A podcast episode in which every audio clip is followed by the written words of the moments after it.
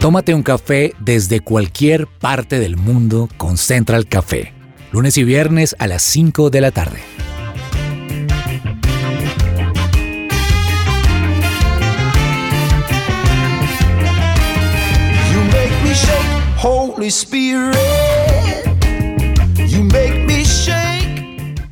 Hola, ¿qué tal a todos? Bienvenidos a Central Café. Un gusto tenerlos nuevamente con nosotros. Esperamos que tengan un día bendecido, un día de cielos abiertos y que hoy brillen, porque tenemos además una charla espectacular hoy. Vamos a hablar de un tema además que nos gusta a los colombianos, a los latinos y aquí ahora en Estados Unidos que está muy de moda. Bienvenida Loreni, ¿ya se sirvió café? Por supuesto que sí, no puede faltar aquí en Central Café y para todas las personas que nos están escuchando en cualquier lugar del mundo. Nosotros aquí desde Bogotá, nuestra Bogotá querida, la capital de Colombia. Un abrazo para todos. Y Juanita en el Control Master. Uy, estoy muy feliz, muy feliz. Sí, Bogotá, qué preciosidad del lugar. Pero también Washington, por Dios, allá donde está Jason y Diana. Qué alegría que podamos estar aquí de diferentes partes del mundo, pero unidos en el mismo sentir aquí en Central Café. Y Jay y yo aquí tomándome un tintico, como me gusta a mí. Un tintico, Uy, o sea, sin leche, sino el tintico ahí. A mí me gusta mitad y mitad, como dicen aquí, half and a half. Mitad rico. leche y mitad café. Así de que empecemos, porque hoy tenemos un tema buenísimo a esta hora. Conéctese con nosotros, Central Café de su presencia radio. ¿Qué hay para hoy?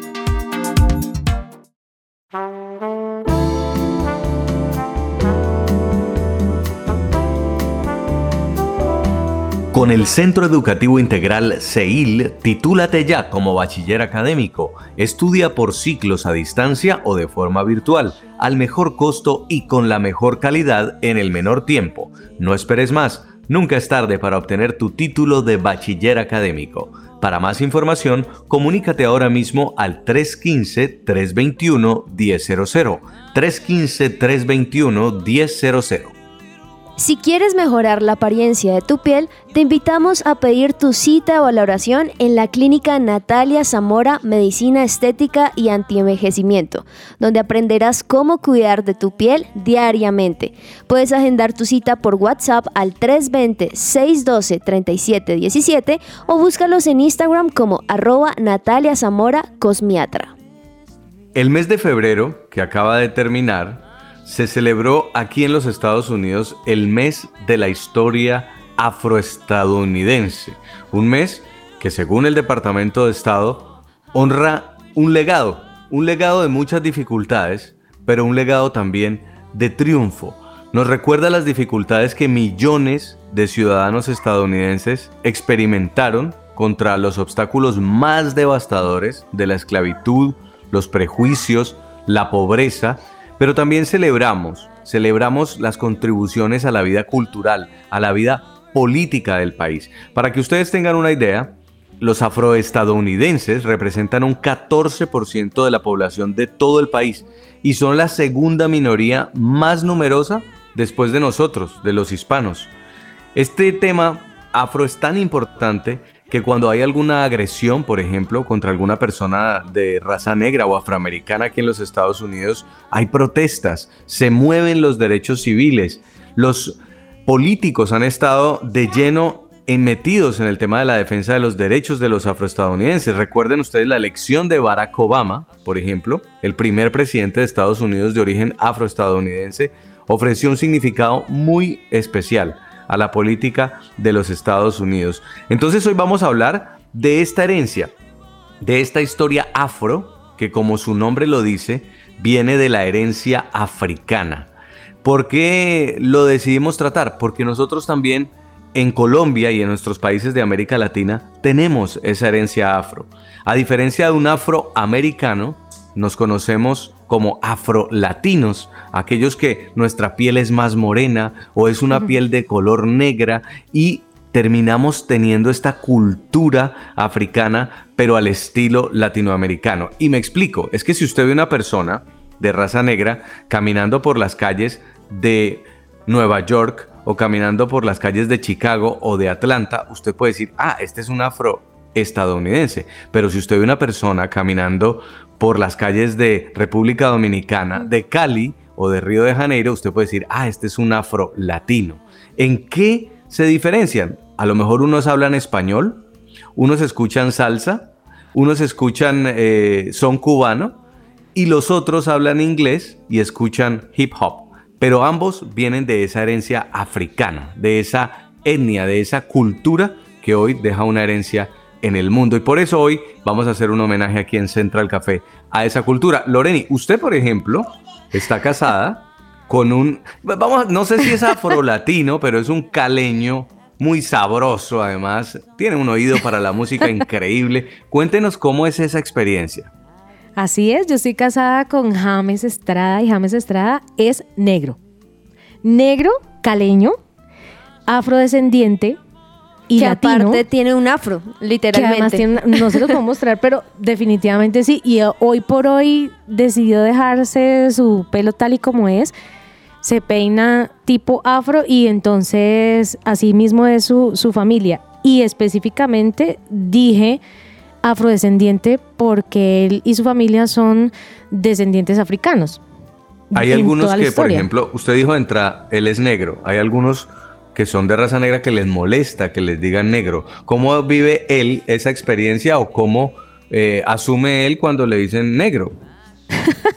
Hace, hace varios días estábamos hablando de, de las, aquellas palabras que ya no podemos usar en público, sobre todo mi esposo y yo en un centro comercial común y corriente, porque hace algunos días yo, yo soy caleña, entonces no hablo sino que grito y estábamos un poco lejos él y yo y le digo yo, negro, negro, espérame, ven. Porque así tú le dices Porque es que lo de que pasa es que así le digo yo de cariño, es una palabra que yo siempre usé de cariño, pero últimamente no la he podido usar porque grito, grité en ese momento negro y una persona se me queda mirando y me dice, ¿usted por qué le dice negro? Usted está cometiendo un, un abuso, usted está siendo eh, Racista. racista, usted, ¿por qué lo trata así?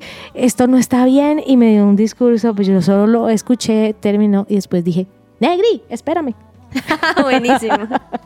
Bueno, yo le digo Negri también Negri, pero no, no, él, él específicamente nunca se ha molestado por eso, ni su familia, en las conversaciones familiares, en una cena familiar que hemos tenido. Lo único que yo escucho, para decirles verdad, es chistes sobre negros. ¿Cómo así? Sí, ellos hacen muchos chistes sobre negros. Entre y hacen muchos mismos, chistes ¿sí? sobre, sobre su color de piel y sobre, y sobre su historia y sobre su vida. Son gente, yo digo que yo llevo un negro por dentro, una negra por dentro. Todos los colombianos, yo creo. ¿Cierto que sí? Uno siente, O los siente bastante caleños. afinidad. Yo, claro. yo también, en mi familia hay personas negras.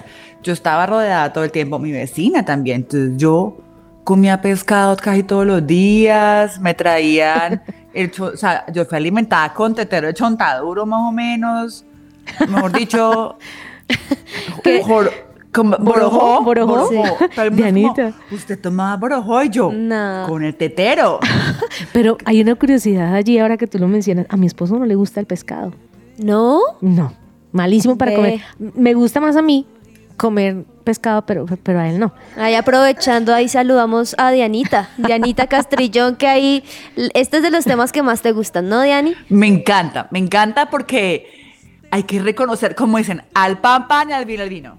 La cultura negra es una cultura tan sabrosa que nos ha dejado como humanidad unos regalos increíbles. La música, el jazz, el bossa nova, la salsa, todo eso es gracias a la cultura afro. La comida, cultura afro, los colores, la vestimenta, el maquillaje. Es que no podemos negar que todos tenemos o estamos impregnados por esta cultura y nos hace más ricos. Los latinos somos más ricos precisamente porque tenemos esta cultura mucho más en la sangre Sí. y hace parte del el día a día nuestro. Y a veces la gente dice, no, acá no hay racismo porque acá todos somos mulatos y no sé qué. Sí, sí lo hay, porque si yo le pregunto a usted como colombiano, ¿dónde vive la mayoría de la población negra? Pues usted no me va a decir que vive en los mejores barrios. Y tampoco me va a decir que vive o que están en el número de los mayores, del mayor número de personas educadas del país. Igual sucede en Brasil y son dos países con una cifra considerable de personas negras. Y uno se pregunta, ¿qué está pasando? ¿Por qué en Estados Unidos hay un presidente negro y en Colombia hasta hace pocos años vimos el primer embajador negro?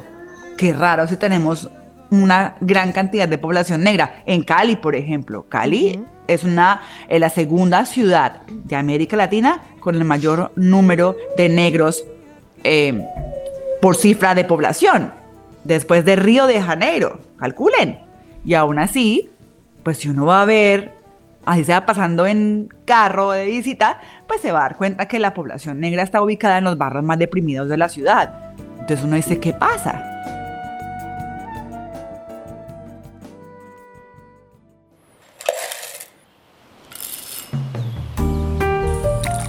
Llegó la hora de tomarnos un expreso. Matrículas abiertas en el nuevo gimnasio cristiano donde forman líderes bilingües con principios cristianos. Es un colegio calendario B con certificación Cambridge English School con nivel muy superior. Para más información visita la página web www.ngc.edu.co o comunícate al 312 575-1089 o también al 320-275-0868. Colegio Nuevo Gimnasio Cristiano. Y hablando del mes de la herencia afroestadounidense que se celebró en febrero, pues en Colombia también tenemos un día de la afrocolombianidad y ese día se celebra el próximo 21 de mayo. Por eso hoy queremos tomarnos un café con Luis Gilberto Murillo, el embajador de Colombia en Estados Unidos. Nos atiende aquí desde Washington. Es ingeniero de minas, político, defensor de los derechos humanos. Fue elegido gobernador del Chocó. También fue ministro del Medio Ambiente. Y el 12 de julio de 2022 fue designado por el presidente Gustavo Petro como el embajador de Colombia en los Estados Unidos. Un cargo que asumió desde septiembre del año pasado. Embajador, qué gusto tenerlo. Bienvenido. Este café tan delicioso que nos estamos tomando a esta hora con una persona profundamente conocedora de la historia afro. Yo quiero preguntarle primero y que de una vez vamos al grano, ¿qué pueden Colombia y los países de América Latina aprender del trabajo que viene haciendo la Unión Americana con la población afroestadounidense? Bueno, de todas maneras hay que resaltar que la historia negra de los Estados Unidos que se conmemora y se celebra, porque es un momento para la población negra y para los Estados Unidos de celebración en este mes, eh, uh, es también la historia negra de América Latina. Eh, eh, se conoce poco, se han hecho pocas investigaciones, pero nosotros en un grupo que teníamos de investigación en, en el MIT, que sigue el grupo, yo hacía parte de ese grupo, eh, se ha estado revisando los modelos, eh, por ejemplo, de, de eh, poblamiento de áreas en las Américas y, se está llegando a la conclusión, al menos hay indicios, de la conexión que, que existía entre palenques a lo largo de las Américas. Entonces, por ejemplo, en investigación histórica, en investigación antropológica hay mucho que hacer. Y podemos aprender mucho de los Estados Unidos en esa área. Estados Unidos ha avanzado muchísimo por las luchas, por su historia. Eh, ha avanzado muchísimo en eh, tener más rigor en la investigación histórica, poner los temas de la historia negra en el centro de la historia de los Estados Unidos, cosa que no hemos hecho en el resto de América Latina y particularmente en Colombia, aunque hay progresos. Eh, igualmente, tiene mucho rigor en la recolección de información de las condiciones de la población negra en los Estados Unidos, la población afroamericana y otras poblaciones en el marco de la diversidad étnica y racial de ese país, que es central en la discusión pública. En Colombia, todavía en América Latina en general, eh, las discusiones sobre las condiciones de esta población no sigue siendo marginal en el debate público. Y ahí podemos aprender mucho de los Estados Unidos, pero también podemos aprender mucho de los Estados Unidos en la representación, algunos dicen la foto, eh, em, de poblaciones étnico-raciales que tiene que ver con la lucha por los derechos civiles en ese país. Eh, eh, es es impensable que un presidente, sea de cualquier orientación ideológica, no tenga una amplia representación negra y latina en sus gobiernos. Y es que aunque hay millones de afrocolombianos, hasta hace poco están siendo tratados como una minoría. Entonces, embajador, ¿qué podemos hacer para educar a la sociedad sobre este tema y qué nos está haciendo falta? Bueno, hace falta mucha pedagogía. El país no nos conoce como debería y cuando trata de mirarnos nos mira con lentes de estereotipos, de prejuicios. Y eso hay que superarlo, obviamente. Entonces ahí falta mucha muchísima pedagogía. Eh, eh, ah, porque hay que entender primero que no somos, no somos minoría, ¿no? Yo no uso el término minoría. Nosotros somos, somos un grupo social, étnico, un pueblo, dentro de una nación que es una nación de, de provincias, de regiones y de pueblos. Bien contado seríamos 70%, no somos una, una minoría. Ahora bien, lo que sí se logró, y, usted recuerda, mire, hay datos históricos que consideran que entre 3 y 4 de los soldados de la independencia en Colombia eran afrodescendientes, eran negros, eran, eran esclavos, algunos libertos, que luchaban por la libertad al lado de, de, Bolívar y los, y, los, y los reconocidos próceres de la independencia. Los negros y mulatos de Cartagena, bajo el liderazgo de, del almirante Padilla, lograron en la, primera, eh, eh, digamos, eh, jornada de independencia en Cartagena en 1811, realmente fue una revolución de, de negros, mulatos y pardos el país inclusive no, no, conoce esa historia, Cartagena no conoce esa historia, eso no se ha hecho pedagogía sobre, sobre esa historia. Entonces falta mucha, mucha pedagogía en eso. Y después entramos en completa invisibilización. Completa invisibilización. Y solo fuimos reconocidos como un grupo étnico particular con derechos culturales y sobre todo territoriales del Pacífico inicialmente, a la región del Pacífico, en la Constitución de 1991 y con ley de comunidades negras, como se le llama en el 93. Entonces, mire que es tan reciente que el país necesita mucha pedagogía al respecto, mucha pedagogía. Nos falta mucho camino por recorrer porque se reconoció. Nosotros venimos de una historia de negación de nuestra humanidad. Este reconocimiento, solo en 1991, se dan esas garantías jurídicas pero todavía no hemos tenido realmente esa libertad que buscamos en lo material. Allí hay mucha, ahí, realmente se requiere a muchísima pedagogía, pero también se necesitan políticas específicas, reglamentar de manera plena la ley 70 de 1993 o ley de comunidades negras, pero además otras políticas que permitan realmente que nosotros podamos ejercer la libertad en la esfera de eh, étnico-racial. Pues sin duda el gran reto es ajustar la brecha frente a la percepción en lo que respecta a la población afrocolombiana. Usted está haciendo desde la Embajada de Estados Unidos algún trabajo al respecto, embajador. ¿Qué se está haciendo? Mire, en esto hay que, hay que resaltar algo bien importante, es que la población negra afrocolombiana ha venido haciendo un trabajo muy intenso de diplomacia pública desde hace 25 años. Eso ha llevado a que se abran espacios en Colombia, eh, con aliados y aliadas en los Estados Unidos, de distintos partidos en el, contexto político, pero también en la academia, en la sociedad civil. Y ese trabajo de diplomacia pública que se hizo aún en muchas oportunidades en contra de la política institucional de, de los gobiernos colombianos de, de esas épocas. Hoy ya se incorpora al gobierno nacional y allí obviamente el presidente Petro y la vicepresidenta Francia Márquez han sido muy enfáticos en la prioridad de que haya mayor participación de los grupos étnicos, sobre todo el afrodescendientes, en, en los circuitos diplomáticos oficiales.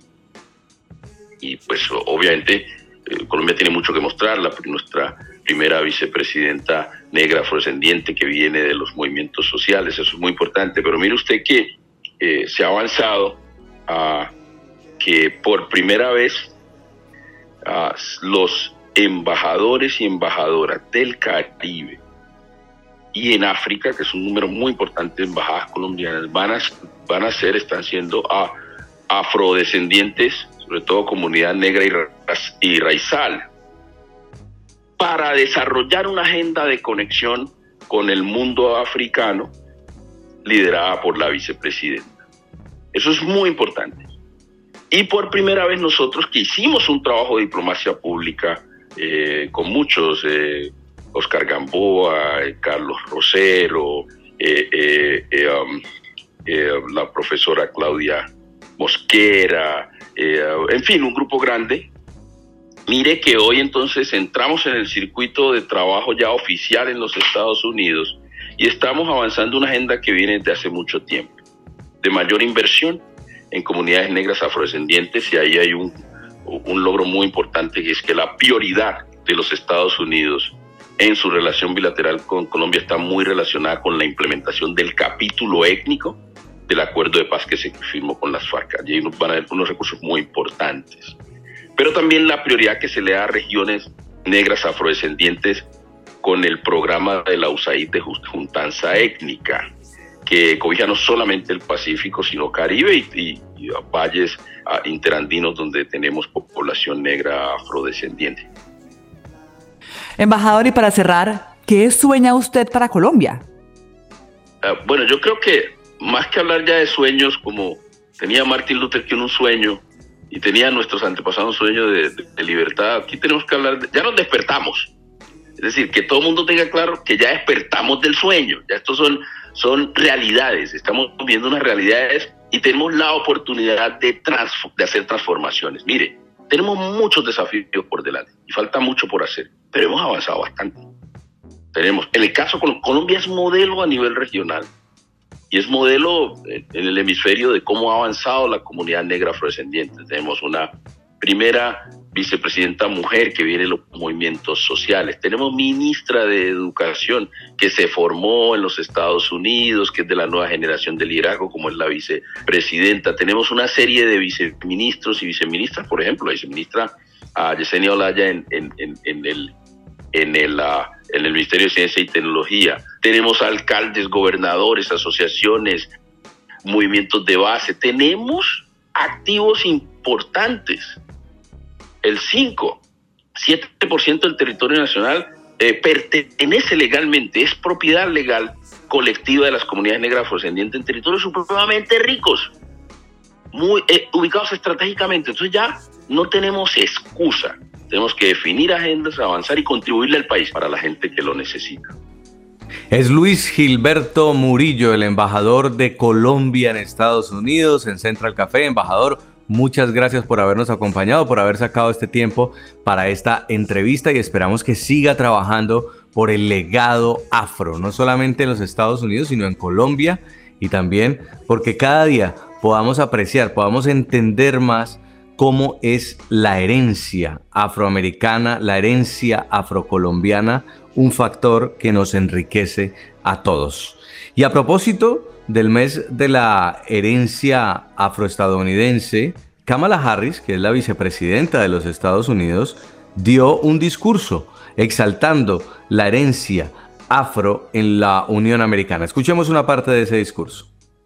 It is those stories that remind us that black history is American history, living history. Breathing history, history that we create every day. And let us all be clear we will not, as a nation, build a better future for America by trying to erase America's past. This month, And all year round, we must recognize the full arc of our nation's history. Recordemos que Kamala es la primera mujer vicepresidenta de Estados Unidos y es la primera mujer afro.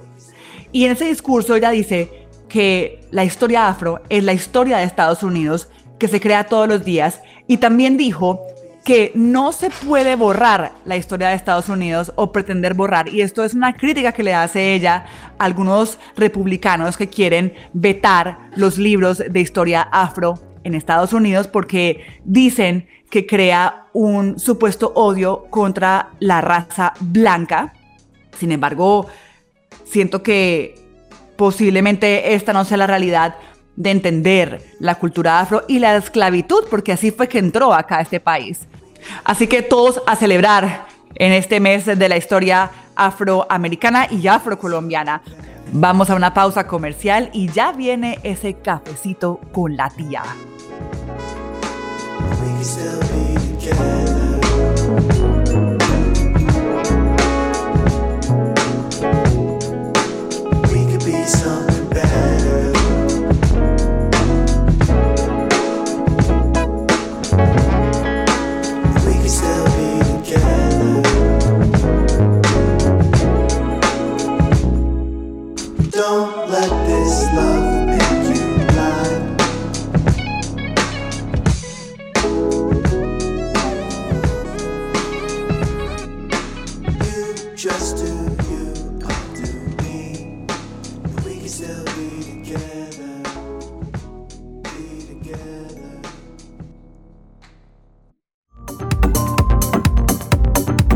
No te desconectes, estás con Central Café.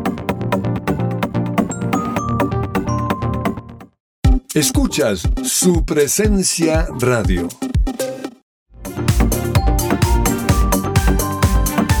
Regresamos a Central Café.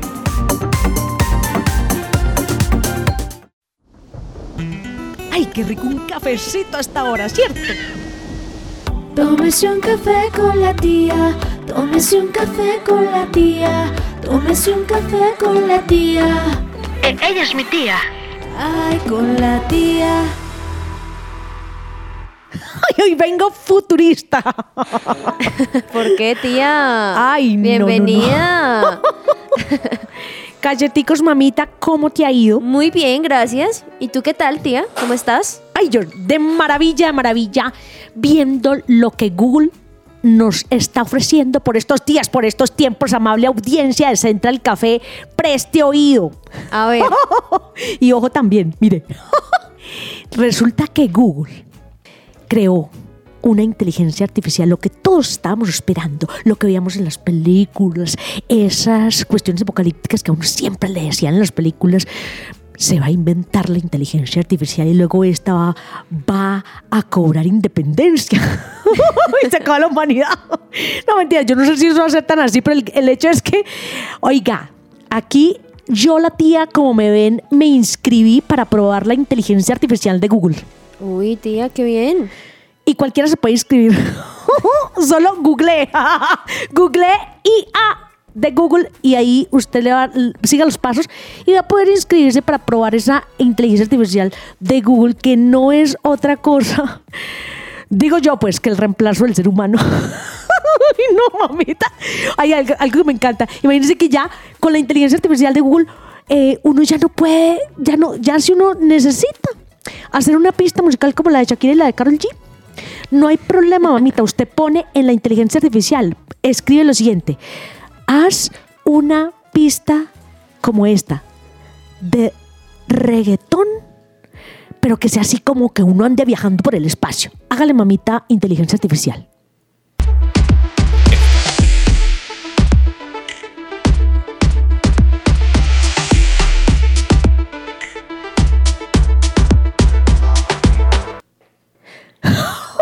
No.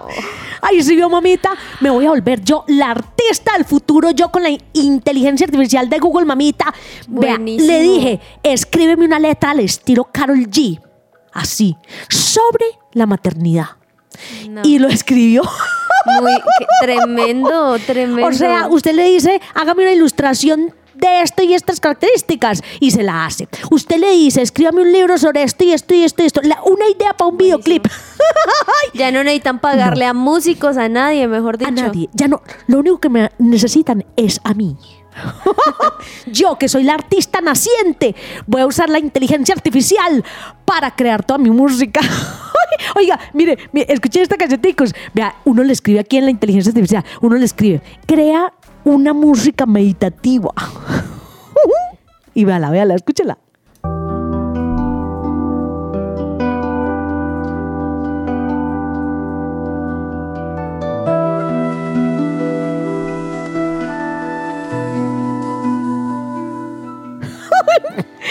Mamita, cuidémonos porque entonces van a decir, alguien escribe por ahí, cree por favor un personaje como la tía, que hable como la tía, encienda el café y sale. Una locutora como Juanita. Y sale. Mamita, nos van a bancar ya con esta inteligencia. Un presentador como Jason Calderón. Oiga, la próxima vez que yo vaya a hacer el test Kitchen, que es el que uno tiene que inscribirse para hacer, entre por favor en Google, le inscríbanse para que los dejen hacer el test Kitchen. Ustedes van a poder probar esto. Y voy a escribir, haga una voz como la de Niño Jason Calderón. en el ETN 24 y después se las traigo y se las muestro. Sí, nos la muestra. Gracias, tía, por ese recomendado. Voy a mirar a ver si me hago también una cancioncita, ¿por qué no? Con la inteligencia artificial.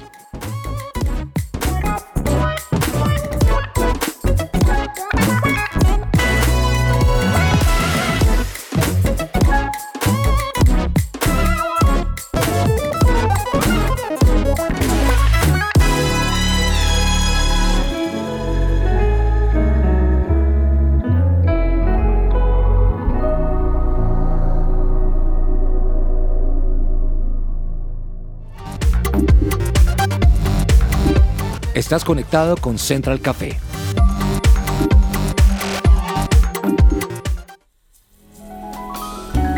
Central Café descafeinado.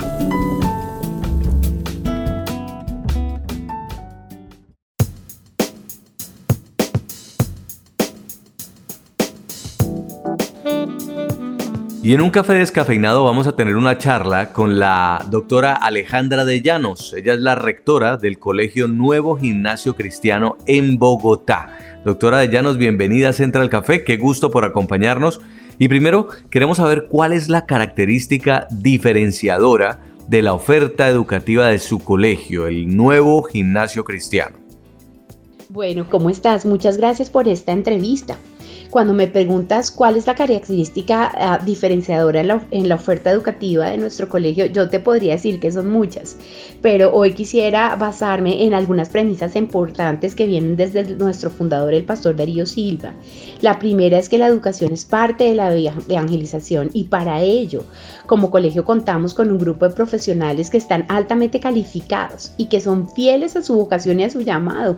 Ser maestro es un llamado, Jesús fue llamado maestro. ¿Y qué hacen nuestros maestros? Ellos trabajan para brindar una educación de calidad atendiendo las demandas de un mundo en constante cambio.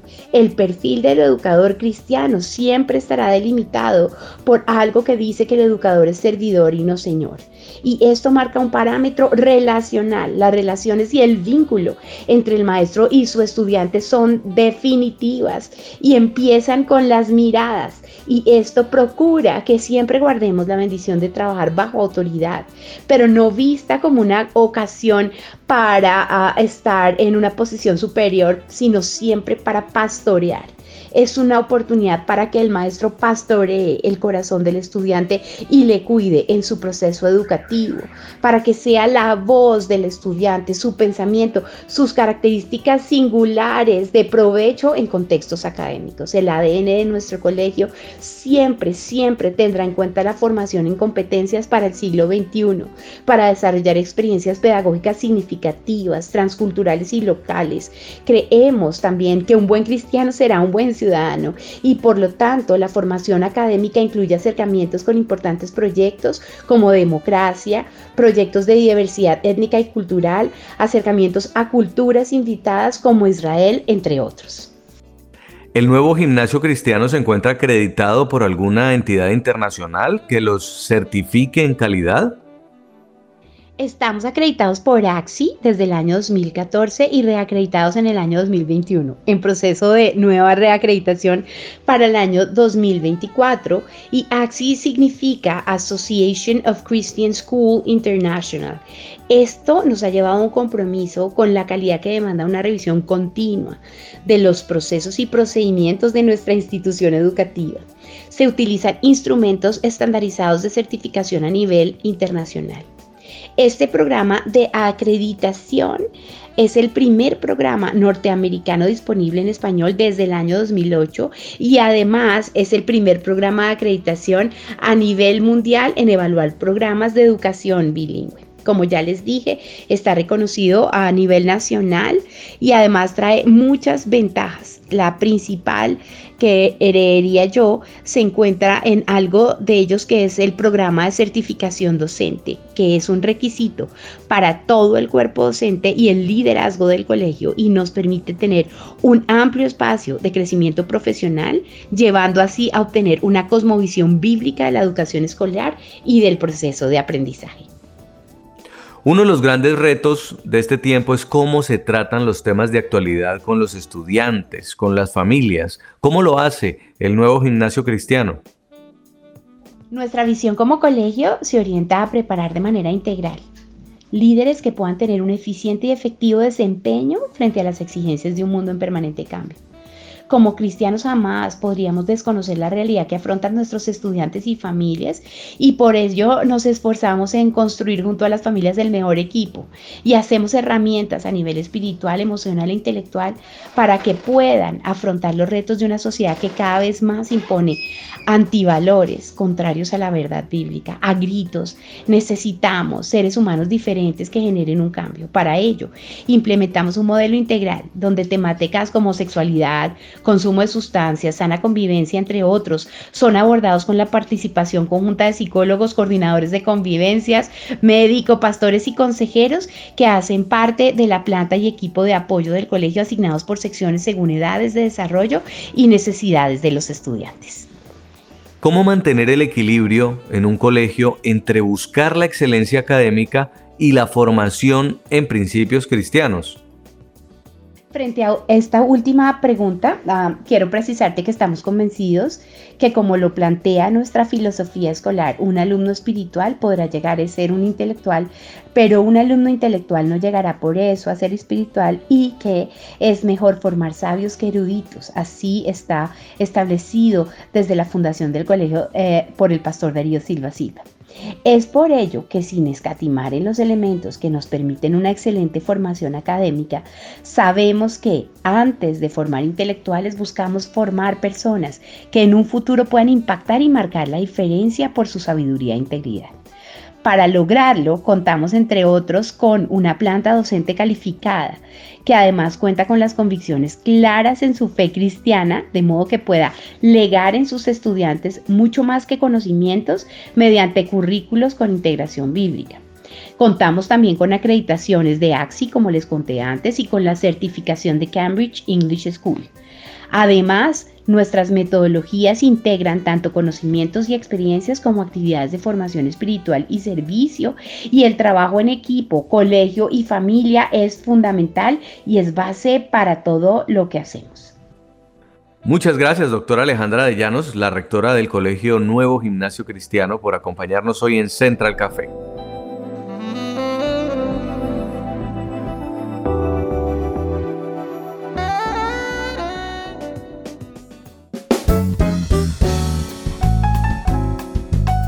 Esto es Central Café. Gozen, restaurando lo mejor de ti, ofrece atención psicológica integral, brinda servicios terapéuticos para tu bienestar mental y emocional, atención virtual y presencial. Contáctalos llamando o escribiendo al 313-302-6163. Y hasta aquí Central Café. Esperamos que les haya gustado el programa, que hayan tenido un buen rato con nosotros, como sea que nos estén escuchando en vivo a través de su presencia radio.com, también a través de nuestro podcast en Spotify, en YouTube o también en SoundCloud. Los invitamos a que nos sigan en nuestras redes sociales. Nos pueden encontrar en Facebook, en Twitter, en Instagram como Su Presencia Radio. Un abrazo para todos. Gracias Juanita, gracias Loreni, gracias Diana y que Dios los bendiga. Eu era apenas retalho sem cor, pedaços de sonhos quebrados no chão. Pisaram na minha alegria, tristeza, minha companhia. Pensava que esse seria meu fim, mas não foi assim. Encanto e surpresa, belezas que não esperava encontrar fizeram de mim nova casa, jardim no quintal, um girassol pra iluminar.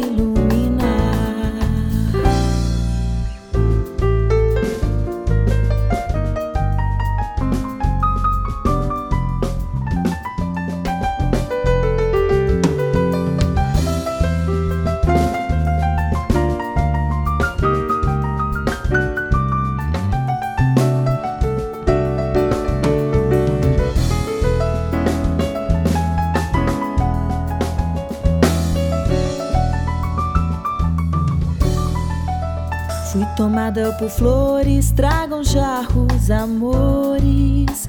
Invadida por cores, venham ver o que me mudou. Venham vou repartir a canção que me tocou. Não mais partir o coração, eu sei que vou. Fui tomada por flores, tragam jarros, amores. Invadida por cores, venham ver Venham vou repartir a canção que me tocou. Não mais partir o coração, eu sei que vou. Eu era apenas retalho sem cor, pedaços de sonhos quebrados no chão.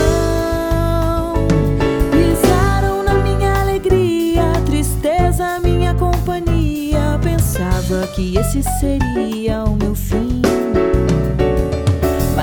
Foi assim, encanto e surpresa. Belezas que não esperava encontrar fizeram de mim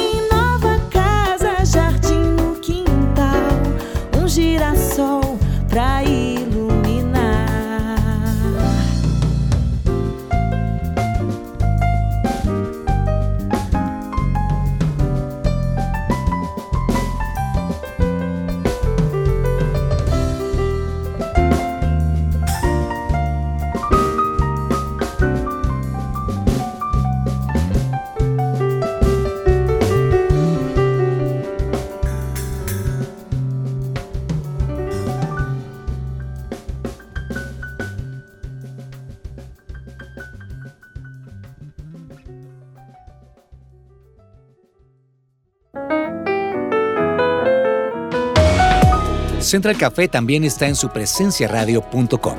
Allí puedes encontrar el listado con todos los programas de Central Café en SoundCloud.